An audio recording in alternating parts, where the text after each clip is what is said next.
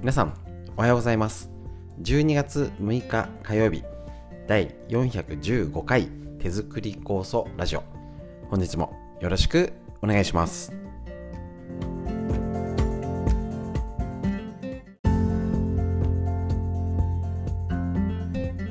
こちら手作り酵素ラジオは埼玉県本庄市にあります芦沢治療院よりお届けしております。私の母親が手作りコースを始めて35年以上経ちまして北海道帯広市にあります。十勝金星社川村文夫先生に長年ご指導いただいておりまして家族で酵素を飲み治療院ということで酵素の仕込み会勉強会いろいろやってるんですけれどもコロナの影響で新しい方法に挑戦中の一つがこちらラジオえっ、ー、とラジオですね。ぜひぜひですねえっ、ー、とあの耳から聞くラジオね。でまたちょっとねねインターネット動画とかを通じていろいろ挑戦していけたらと思っておりますのでまたいろいろね発信していきますのでよろしくお願いします。こちら手作り構想ね初めての人が分かるで作れるようになるっていうえっ、ー、とよりは今作ってる方がもっと元気になるための情報という軸足に置いておりますし数どちらかというとね酵素酵素酵素酵素っていうよりは家族で聞けるなので脳のこととか東洋医学の知恵も交えてあの参考になるお話ししておりますので、ぜひぜひね、皆さんも、えっと、家族で聞いていただいたり、こういうのってあるんだってね、みたいなのを、えっと、人に発信するネタに使ってください。それが脳を元気にしますので、ぜひご活用ください。ということで、本日も短い時間ですけれどもよろしくお願いします。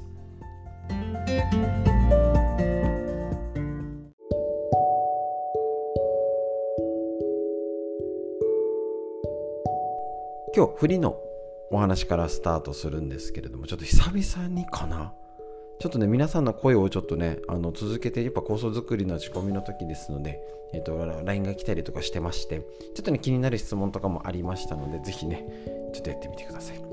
えっ、ー、と、こちらですね、えっ、ー、と、神奈川にお住まいの方かな？えっ、と、ちら、えっ、と、ラジオ毎日楽しみに聞いています。ためになるお話が多くて勉強になります。ありがとうございます。ということで、ご夫婦で多分聞いていただけてると思うんですけど、いつもありがとうございます。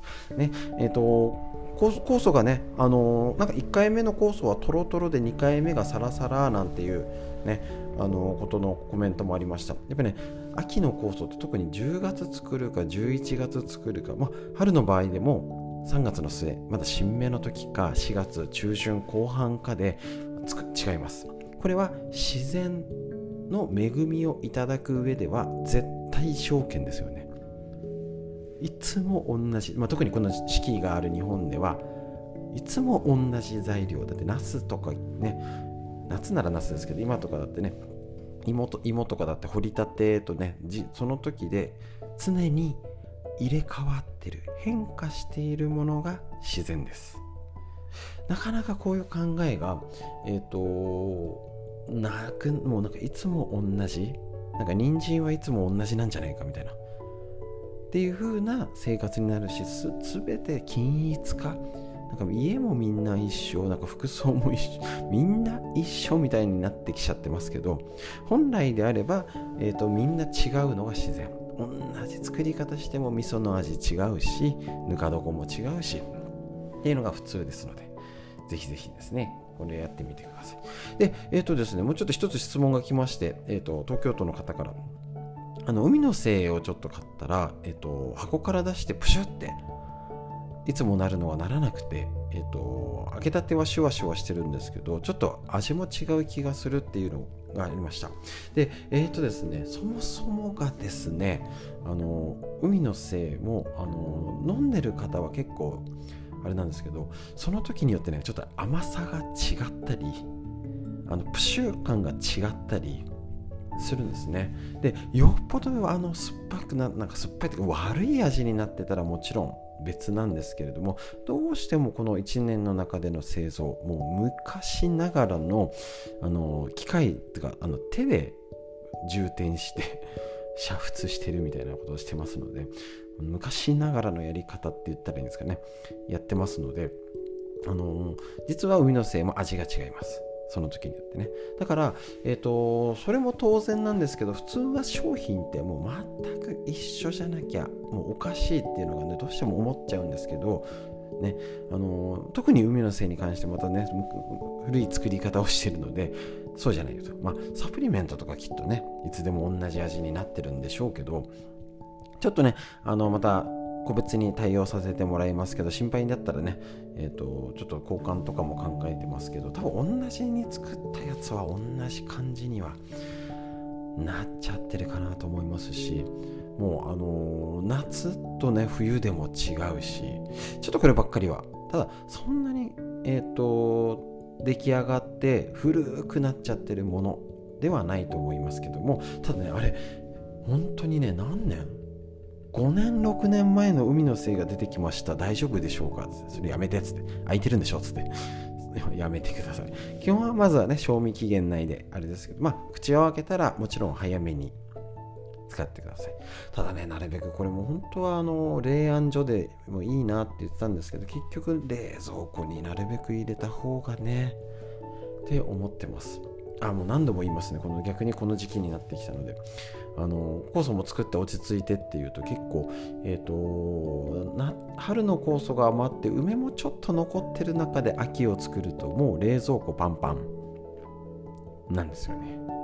だから最近あのな何とか紹介し始めてもちょっとね何とかアナウンスしていこうと思ってますけどもちっちゃい冷蔵庫あのセカンド冷蔵庫ってなってました。多分コロナで買い出したくさんちょっと多めに買って冷凍食品入りきらないじゃんっていうのを入れられるようにセカンド冷蔵庫が3万円から5万円かな？わりかしそんな高くなくもっとすごいするんかと思ったらちょっと小ぶりのああこれならいい感じみたいな。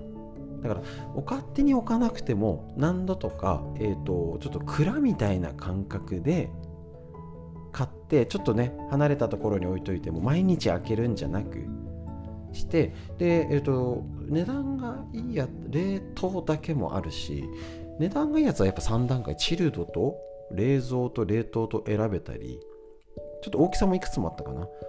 前はね見ても全然なくてなんか知らないようなメーカーが端っこに置いてあるみたいなねしかなかったんですけど今はね量販店家電量販店行ってみてください。いっぱいあるのでもうねちょっ特にもう続けて初めての方は言ってないんですけどもう続けてる方で少し余分を保存っていう方の目が向いてきてます。もうずっと言ってるのでね余分に作ってねってね。うん。であの余ったら作らなきゃいいんですよね。だいぶそれが浸透してきて、えーと、ローリングストックでしたっけ、ね、ある程度使ったり本当に何度も、えーと、言うんですけどあの欲しい時が一番作れない時もうそれを幾度となく見てきました。欲しい時一番使いたい時が作れない時余分がない時なんですよね。ね急に病院病院調子悪くなっちゃってとか少しねあのいろいろ使ったりしたいって時にすぐこれは不便ですけど昔のことを考えたら常に余分をキープしてね。でそのための冷蔵庫。大事だと思います。ちょっと、海の精も入れた方がいい。ただ飲む時に冷たいとねそうなんですよ。だからちょっとね容器も工夫したりずっと保存しとくやつと、えっと、普段使いするやつ。ともうもう手作り酵素も常温組で長期保存グループここねっていうのと上手にしてみて年末の大掃除とかねちょっと整理して片付けようって時に工夫して手作り酵素スペース 海のせいスペースを確保して、ね、何かあった時のためだったり、ね、家族を、ね、元気にするものとして是非えーと、いいところにいい保存方法でしてみてください。フリーの話以上です。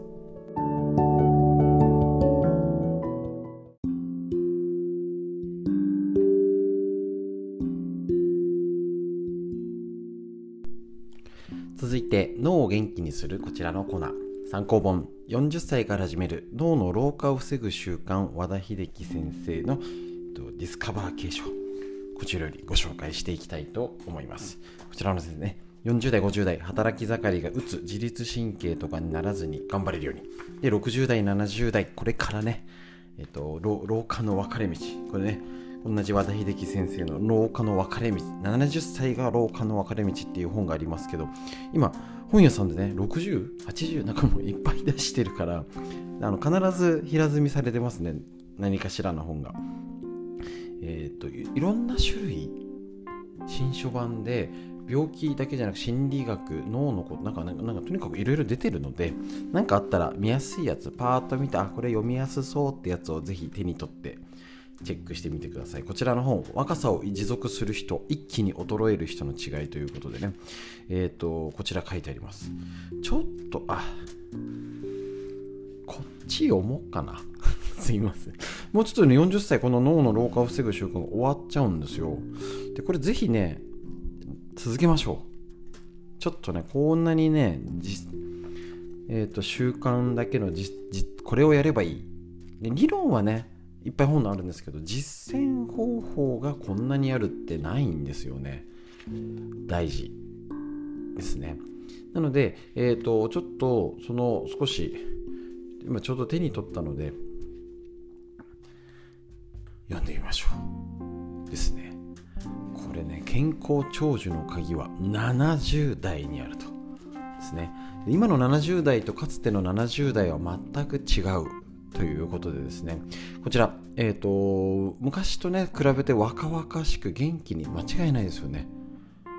本当にもう60過ぎたらおばあちゃんって感じのイメージだったと思います。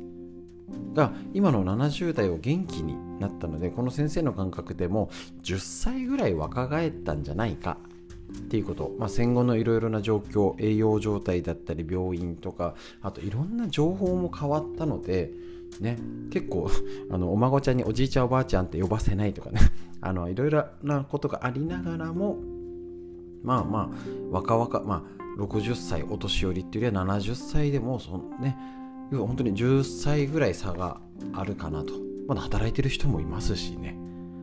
でえっ、ー、と本当に70代働き働いてるし現役の延長でいられる時代になったっていうことなんですね。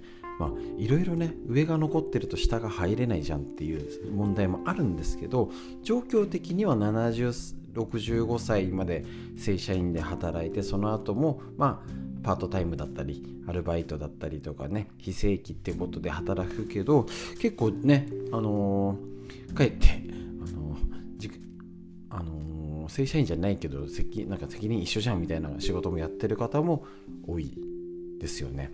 そうそうそうここに書いてあります。かつて漫画のサザエさんが始まったのは1947年。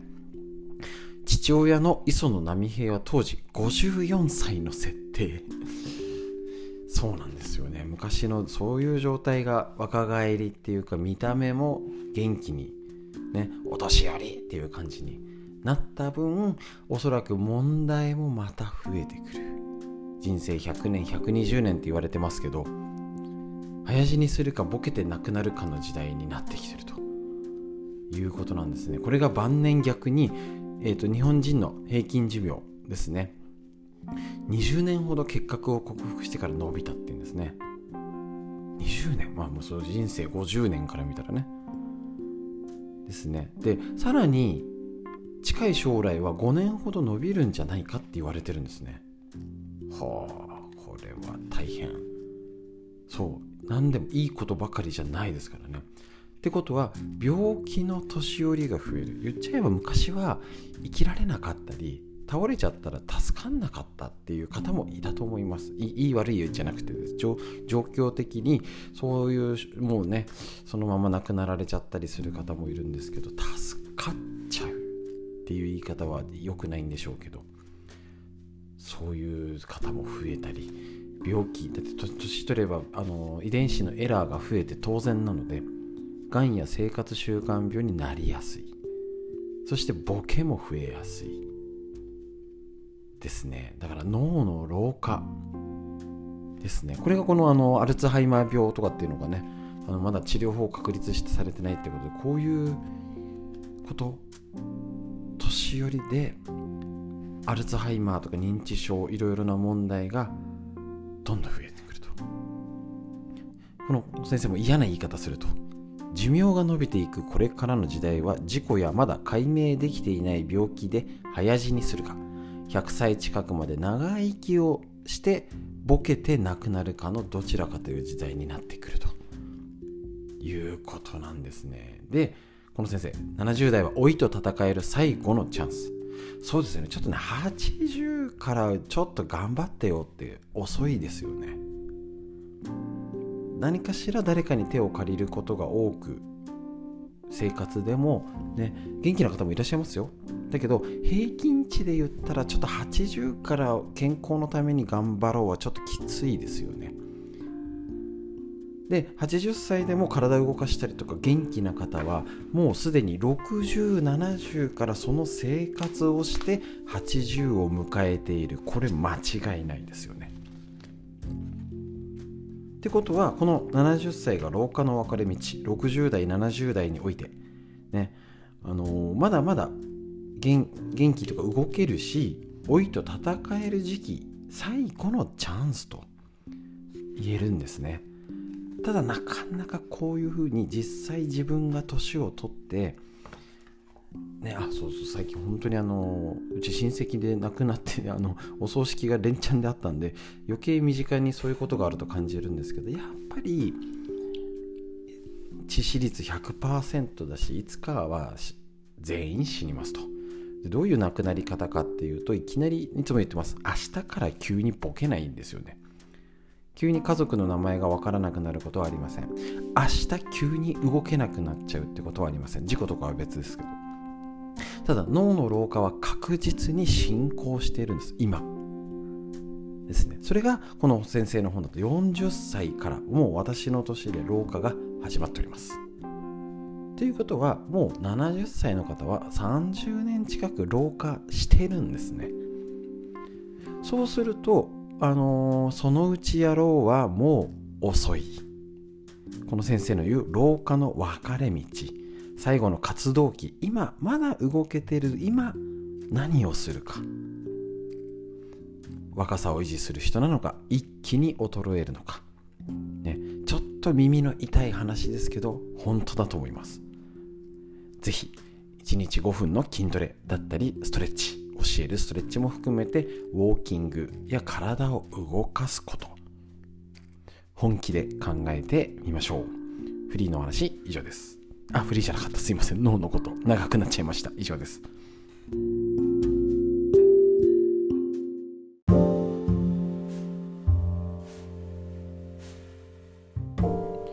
続いて、みんな知りたい東洋医学の知恵。緑薬品漢方堂の毎日漢方。体と心をいたわる365のコツ桜井大輔先生の夏目社よりこちらの本からご紹介。12月6日残りわずかです今年も。喉の痛みに蜂蜜大根は正しい。蜂蜜大根を作ったことないですね。喉の痛みに効くと言われている民間療法よくありますよね。ネギ巻くとかね。それを中医学的観点からいくつか見てみましょう。まずは昔から使われている民間療法の蜂蜜大根。うちは作ってなかったかな。中医学では大根には呼吸器系を潤して咳を止める力がある。蜂蜜には胃腸を元気にし乾燥を防ぐ作用があるとされています。ですから乾燥でやられた喉に蜂蜜大根はとても効果的。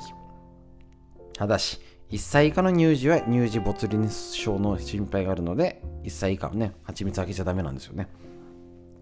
またレンコンの絞り汁。ああこれも聞いたことあります。レンコンの絞り汁を飲むというのもありますね。薬膳では。レンコンには呼吸器系の炎症を鎮め潤いを補って乾燥を改善する効果があるとされているのでこれも良い効果がありそうです。それから頭痛に生姜汁というのもよく聞きます。生姜汁生姜には体表の血管を拡張して発汗を促し冷えを散らすという効果があるので冷えによる頭痛にはよく効くということなんですね。これいいですね。やっぱこのね生の酵素ですよね。蜂蜜。まあこれ蜂蜜大根はどうやって作るんだろう。レンコンは絞り汁。ですね。だけどやっぱりこの昔から薬味って言われている生姜とかこういうのにはねやっぱね体を元気にしてくれる酵素も含めて栄養まバッチシですね。だからネギを薬味ごまをすったり青のり入れたりとかっていういわゆるおうどんおそばにのせたくなるような薬味。ぜひ食卓に。あれもまたあれなあれなんですよね。たまに使うから回んなくなっちゃうんで本当に日々使うのを当たり前にできるといいですよね。たまにしか使わないからもったいないし。ね。ぜひぜひ試してみてください。という医学の知恵。以上です。は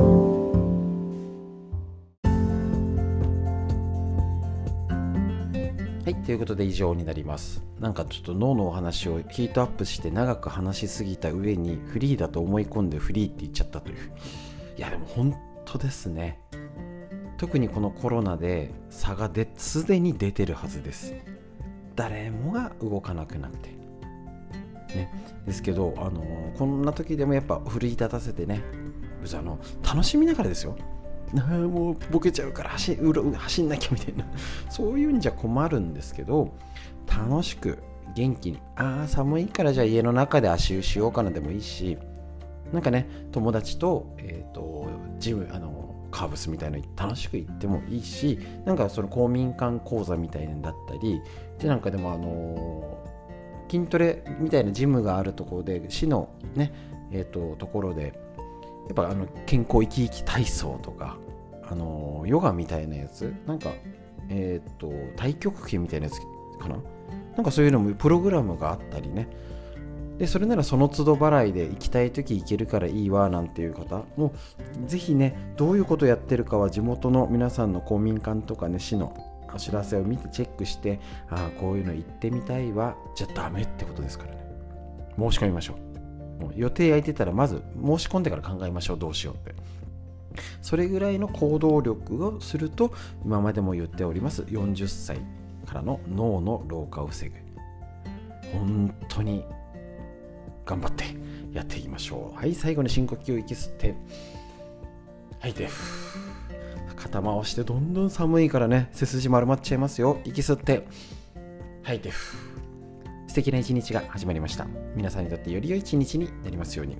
本日も最後までお聴きくださいましてありがとうございました